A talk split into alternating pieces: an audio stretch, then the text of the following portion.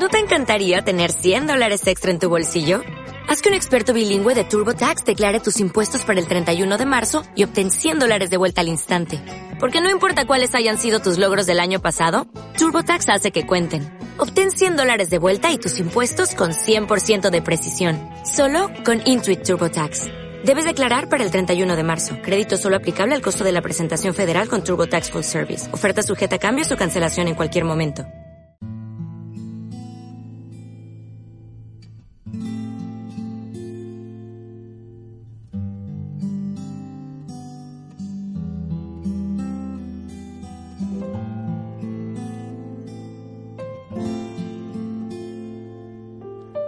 En las familias, además de luchar por el desarrollo de todas las capacidades del hijo con discapacidad, debemos continuar con nuestra independencia habitual. La familia no está discapacitada. Son las palabras de Marisa Pérez Tejeda, madre de una persona con discapacidad. Hoy nos acercamos a esa realidad, a la realidad de un hogar con un hijo o una hija en situación de discapacidad o podremos decir, para ir cambiando el lenguaje, con capacidades diferentes.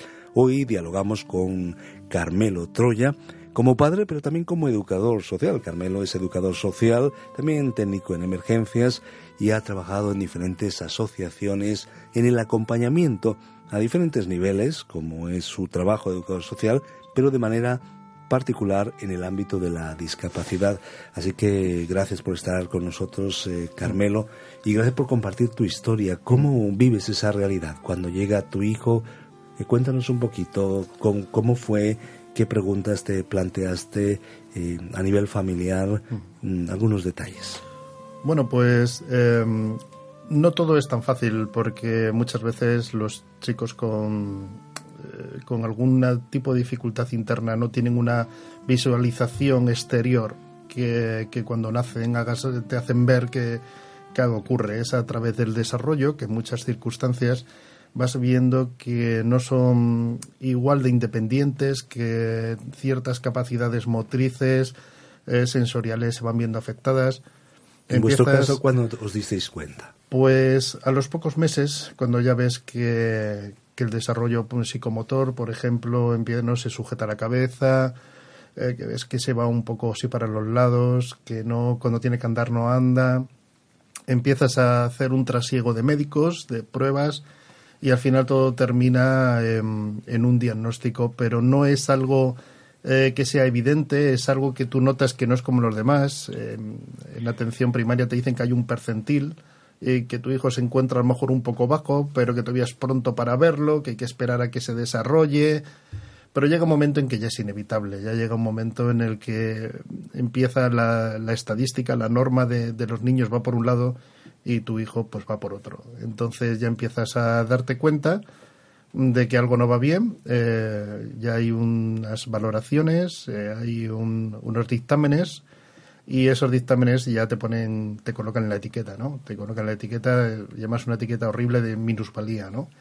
Y, mm, y entonces ya tomas conciencia de que estás en otro aspecto distinto, te das cuenta de que las diferencias se van incrementando con otros chicos típicos de su edad y te das cuenta que, mm, que bueno, pues que se te ha venido encima una circunstancia problemática con muchas dudas, muchas incertidumbres y mm, sin respuestas, porque no todas las enfermedades tienen respuesta.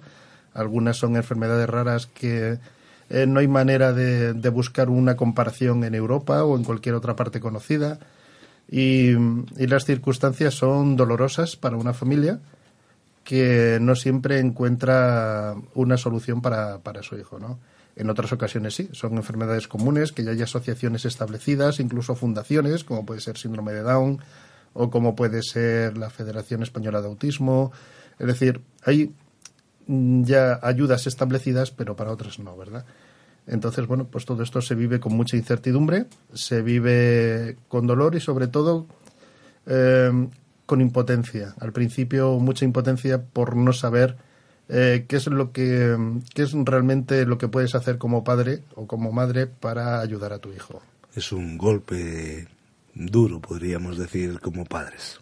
te descoloca porque mm, tú te habías hecho una idea, ¿no? Es decir, tú pensabas que ibas a tener un hijo o una hija alto, guapo, guapa, maravillosa, con que va a hacer todo lo que quiera en la vida, le adornas la habitación, la pintas, compras la cuna, montas los muebles. Es una, una ilusión grandísima, pero llega un momento en que mm, ya te das cuenta que vas a necesitar otro tipo de ayudas, que no se van a cumplir los sueños que tú tenías con tus hijos, que las circunstancias de la vida eh, no sabes por dónde van a progresar, porque como no sabes eh, qué tipo de enfermedad o qué circunstancias, cómo va a evolucionar, es un poco a salto de lo que venga. Hay mucha incertidumbre. Claro, eh, es paliar según van viniendo las circunstancias, pues vas poniendo remedios. Entonces no te puedes preparar para algo porque no sabes para qué. Entonces empieza a haber una transformación tuya empiezas a ver las circunstancias desde otra perspectiva, muchas veces pesimista, muchas veces depresiva y otras veces eh, con un aire luchador, ¿no? Porque si algo nos caracteriza a las familias con hijos con diferentes capacidades es eh, la lucha, ¿no? Son familias luchadoras. Porque mm, no te queda otra opción, sabes que es un hijo o una hija la que quieres y que la quieres con toda tu alma pero llega un momento en el que te sientes incapaz e impotente para darle justo lo que pueda necesitar, ¿no?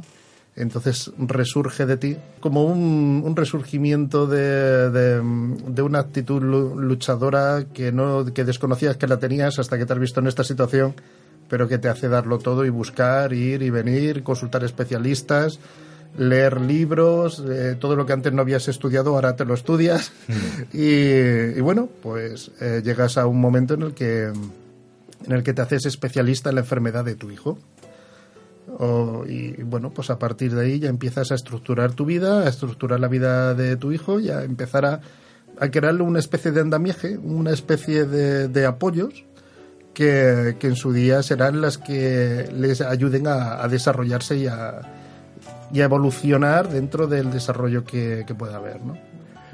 En tu caso, ¿cuál fue el diagnóstico y cómo fue el, proceso, los pasos que fuisteis dando? Realmente no es, a ver, eh, en mi caso, eh, mi hijo tiene una alteración genética eh, y, es que no sabes por dónde, cómo evoluciona. Cuando ya son alteraciones genéticas, la, todavía estamos en pañales en, investigación ¿no? del ADN.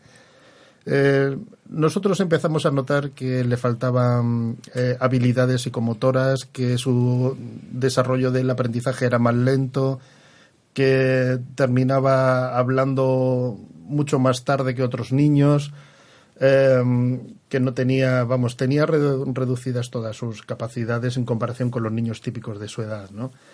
Y, empezamos con el trasiego de, médicos, empezamos a hacer pruebas de todo tipo hasta que ya tuvimos que descartar con las pruebas genéticas y las pruebas genéticas eh, evidenciaron eh, ya que es lo que había que era una, una alteración de dos cromosomas y bueno pues en esa circunstancia pues el niño se ha ido desarrollando ha ido creciendo em, ha ido adquiriendo aprendizajes em, a diferente ritmo y en diferente nivel que el resto de los niños y, la circunstancia es que la edad cronológica no acompaña con la edad eh, mental.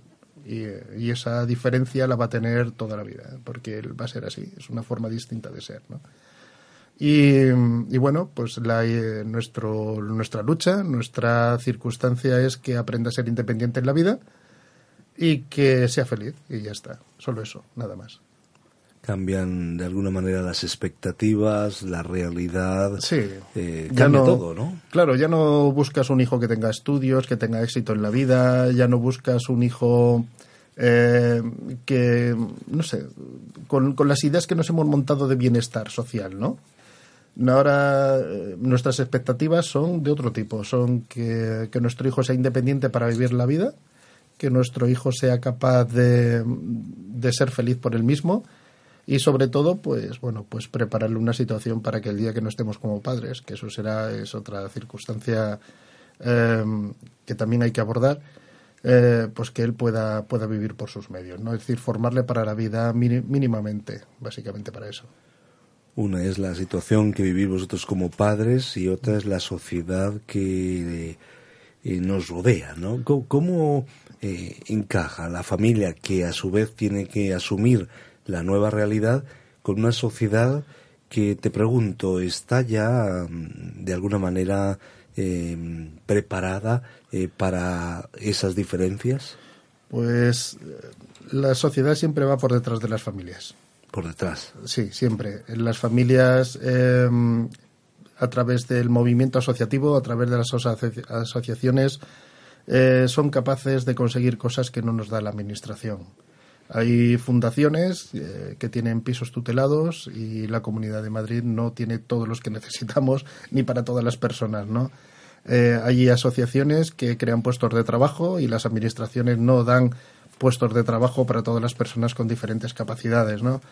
Eh, las familias eh, van por delante, las familias eh, son luchadoras, las familias están consiguiendo cosas con los pocos recursos que, tienen que desgraciadamente no, no, nos, no nos ofrece la, una sociedad que supuestamente moderna y avanzada y supuestamente con recursos, ¿no? Seguramente Ahora que dentro de poco las personas con diferentes capacidades van a poder votar, seguramente que a partir de ahora se les preste un poco más de atención y a lo mejor algo más conseguiremos, pero hasta ahora, como no contaban, pues eh, eran un poco dejadas de lado, la verdad.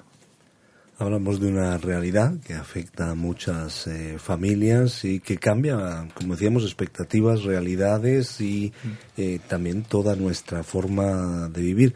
En vuestro caso, ¿cuáles fueron los principales eh, retos como, como pareja, como familia, como padres?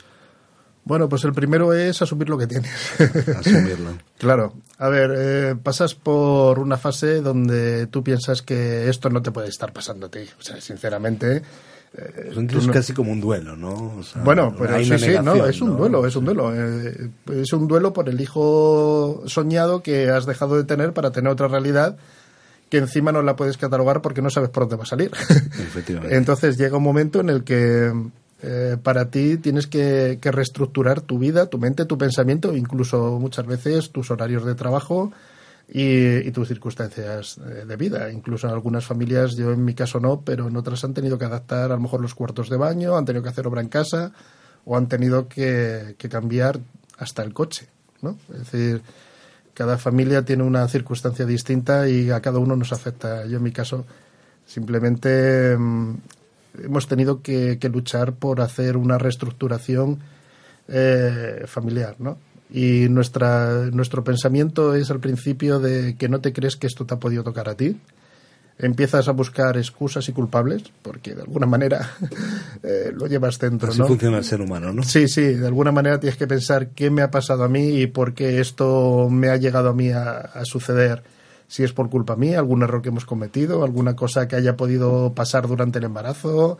Es decir, estas cosas siempre... ¿Qué habré hecho yo mal para que esto sea así? Sí, efectivamente, ¿no? Y como siempre nadie es perfecto y alguna cosa has hecho, siempre encuentras un motivo para culparte, ¿no? Y siempre encuentras una circunstancia a la que puedes achacar tus desgracias, ¿no? Pero nada más lejos de esa realidad, ¿no? Es decir, yo soy consciente de que mi hijo ha venido a este mundo para hacerme feliz. Y tengo que vivir la vida eh, siendo feliz con él.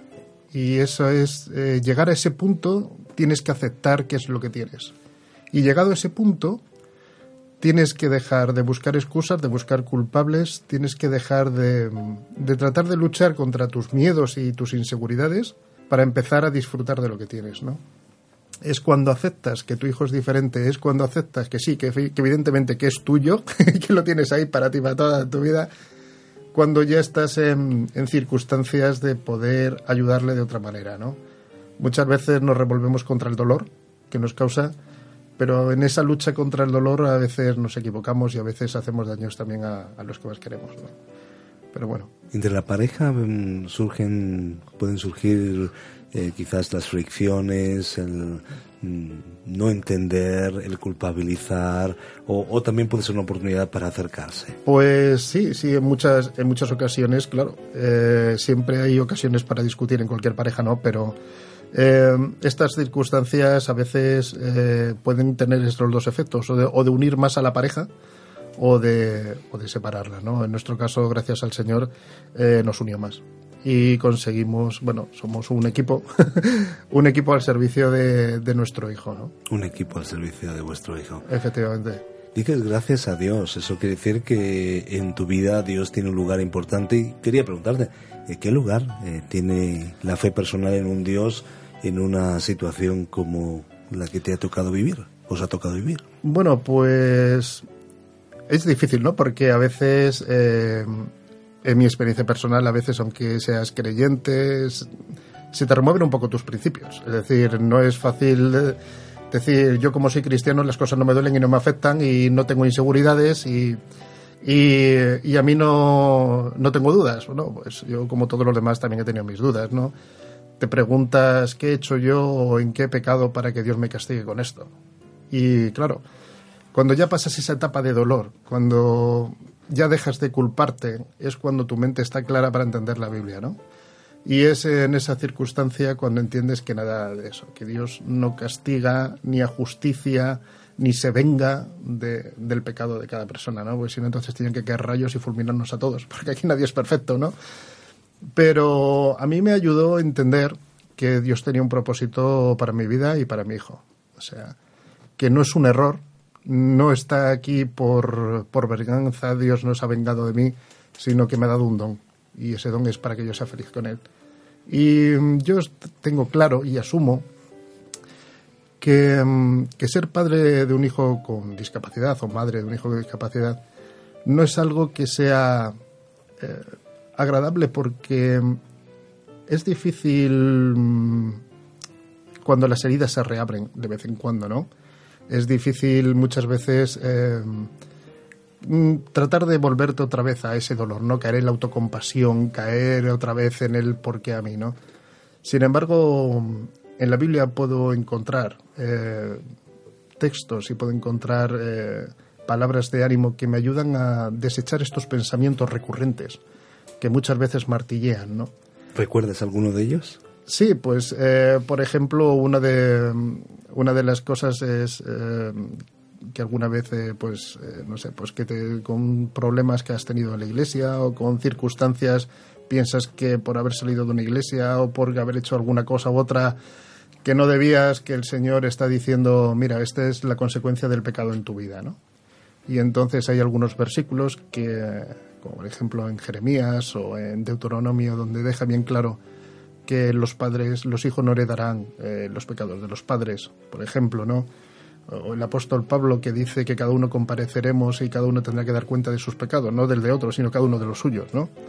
También en Apocalipsis sabemos que toda nuestra vida está escrita en libros y que mm, todos nuestros actos están y que cada uno tiene que responder por los suyos, no por los de al lado, ¿no? Entonces llega un momento en el que entiendes que tu vida es tuya y que tú solo tú eres responsable de ella y que nada de lo que yo haga va a influir en mi hijo. Por lo menos Dios no tiene ese ánimo, sino más bien todo lo contrario, que Dios es un Dios de amor, un Dios perdonador, un Dios restaurador, un Dios que hace nueva todas las cosas y que incluso mi sentimiento de culpa por mi pecado, si, si lo dejo en sus manos, también puede desaparecer, ¿no? Hay que tener cuidado de no caer en el, en el engaño de Satanás, ¿no? De decir tú no te mereces el perdón de Dios, tú no te mereces lo que tienes y esto, como buen acusador que es, es culpa tuya, ¿no? Ese es el principal error, ¿no? Pero, esa, es, la lucha para el que cree, para el que no cree también se, se plantea por, por, qué a mí, ¿no?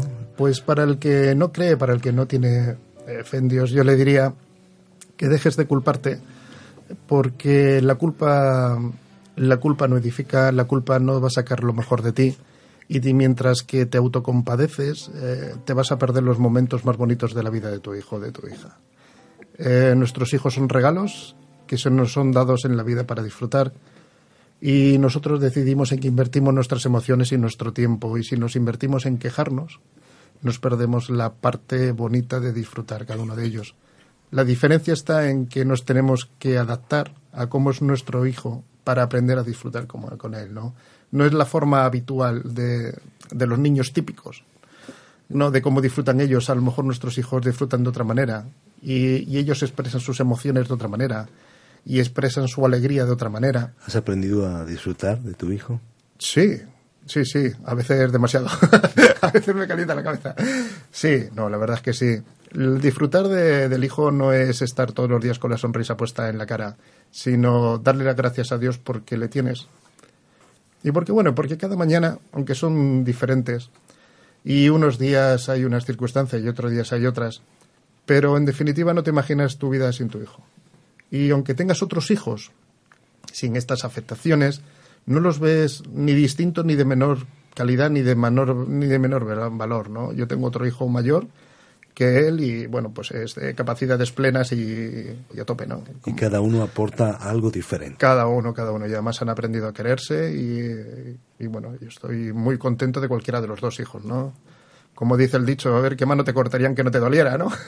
Pues en este caso es igual, ¿no? No puedes prescindir de uno ni de otro, ¿no? Es decir, la experiencia es la misma, aunque el trato con cada uno es distinto, efectivamente. Gracias, eh, Carmelo Troya, por contar tu historia de corazón a corazón, por contarnos eh, tus vivencias como padre de un hijo con capacidades eh, diferentes. Pensando en las personas que nos están escuchando y quizás en padres que están viviendo una situación similar, ¿cuál es tu palabra para ellos? Yo no sé en qué estado se encuentra cada familia, ¿no? Cada uno se encuentra en un estado dependiendo del tiempo que lleve, ¿no? Cuando al principio al principio está uno metido en el por qué, por qué a mí, ¿no? Pero cuando sales de esta circunstancia, de este dolor, cuando tienes otras personas con las que disfrutar, a mí me fueron de mucha ayuda otras personas a las que conocí su ejemplo y a los que vi que podían ser felices con sus hijos, incluso con más afectación que el mío, pues te das cuenta que, que se puede amar a cualquier hijo, se puede amar a cualquier persona independientemente de su situación, ¿no? Y llega un momento en el que tienes que superar ese dolor y ese, dolor solamente con calor y afecto humano eh, se, puede, se puede superar en esta fase tan, pues, tan sobrevenida, ¿no? Pero luego llega un momento en el que ya te planteas otra pregunta, ¿no? Que es ¿para qué? ¿Qué, qué para qué te ha sido dado este, este don de tener un hijo diferente? ¿Hay algún propósito para qué? ¿No? Y entonces ya has cambiado tu visión, ya no te compadeces, ya no sientes lástima de ti, no sientes lástima de tu hijo, ya empiezas a ver que, te ha aportado cosas buenas, que te ha hecho más solidario, que te ha hecho cambiar cierta perspectiva de la vida que antes eh, no la tenías, que ahora tienes una mente más abierta, que tienes una disposición de ayuda que antes no tenías, que ha producido un cambio beneficioso en ti, ¿no? Ahora eres otra persona con otras con otra mirada de la vida, ¿no? Y luego ya después de esta viene otra, otra fase, que es el a quién, ¿no? ¿A quién puedo ayudar yo que le pueda venir bien mi caso, ¿no? ¿A quién puedo ayudar yo que esté en mis mismas circunstancias? Porque eh, la psicología es mm, algo que es relativo. Te dice que te tienes que sentir bien cuando el cuerpo te pide otra cosa muchas veces, ¿no? Sin embargo, del calor humano de las otras personas eh, te das cuenta que puedes eh, dar lo mejor de ti y recibir lo mejor de otras personas y puedes sacar de ti algo que puede venir bien a otras personas que todavía están luchando con el dolor y todavía están luchando con la duda, con la negación, incluso con la rabia, ¿no? Porque esta primera fase es muy, muy fastidiada. Pero con, con, un poco de cariño y con un poco de apoyo y de calor humano se sale. Sobre todo apoyándose en otros padres y en otras madres que han pasado por lo mismo que, nosotros. Gracias, eh, Carmelo Troya educador social, pero también padre que ha vivido en primera persona la realidad de un hijo con capacidades eh, diferentes, lo que solemos llamar discapacidad. Y hemos visto de primera mano cómo la vida tiene un propósito y podemos salir adelante.